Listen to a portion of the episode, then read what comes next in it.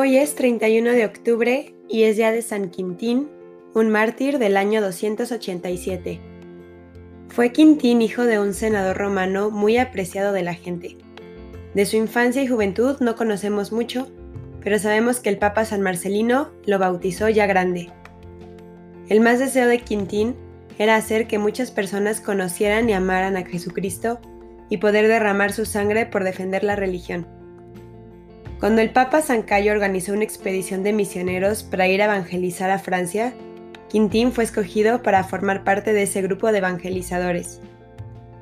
Dirigido por el jefe de la misión, San Luciano, fue enviado Quintín a la ciudad de Amiens, la cual ya había sido evangelizada en otro tiempo por San Fermín, por lo cual hubo un nutrido grupo de cristianos que le ayudaron allí a extender la religión. Quintín y sus compañeros se dedicaron con tan grande entusiasmo a predicar que muy pronto ya en Amiens hubo una de las iglesias locales más fervorosas del país. Nuestro santo había recibido de Dios el don de la sanación y así al imponer las manos lograba la curación de ciegos, mudos, paralíticos y demás enfermos. Había recibido también de nuestro Señor un poder muy especial para alejar los malos espíritus y eran muchas las personas que se veían libres de los ataques del diablo al recibir la bendición de San Quintín. Esto atraía más y más fieles a la religión verdadera. Los templos paganos se quedaban vacíos, los sacerdotes de los ídolos ya no tenían oficio, mientras que los templos de los seguidores de Jesucristo se llenaban cada vez más y más. Los sacerdotes paganos se quejaron ante el gobernador Riciobaro diciéndole que la religión de los dioses de Roma se iba a quedar sin seguidores si Quintín seguía predicando y haciendo prodigios.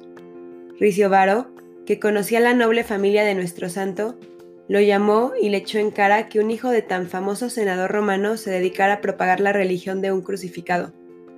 Quintín le dijo que ese crucificado ya había resucitado y que ahora era el rey y señor de cielos y tierra, y que por lo tanto para él era un honor mucho más grande ser seguidor de Jesucristo que ser hijo de un senador romano. El gobernador hizo azotar muy cruelmente a Quintín y encerrarlo en un oscuro calabozo amarrado con fuertes cadenas. Pero por la noche se le soltaron las cadenas y sin saber cómo, el santo se encontró libre en la calle. Al día siguiente estaba de nuevo predicando a la gente.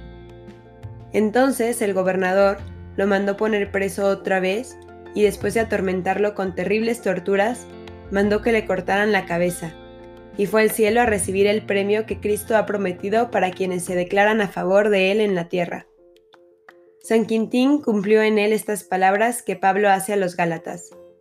En cuanto a mí, Dios me libre de gloriarme si no es en la cruz de nuestro Señor Jesucristo, por la cual el mundo es para mí un crucificado y yo un crucificado para el mundo.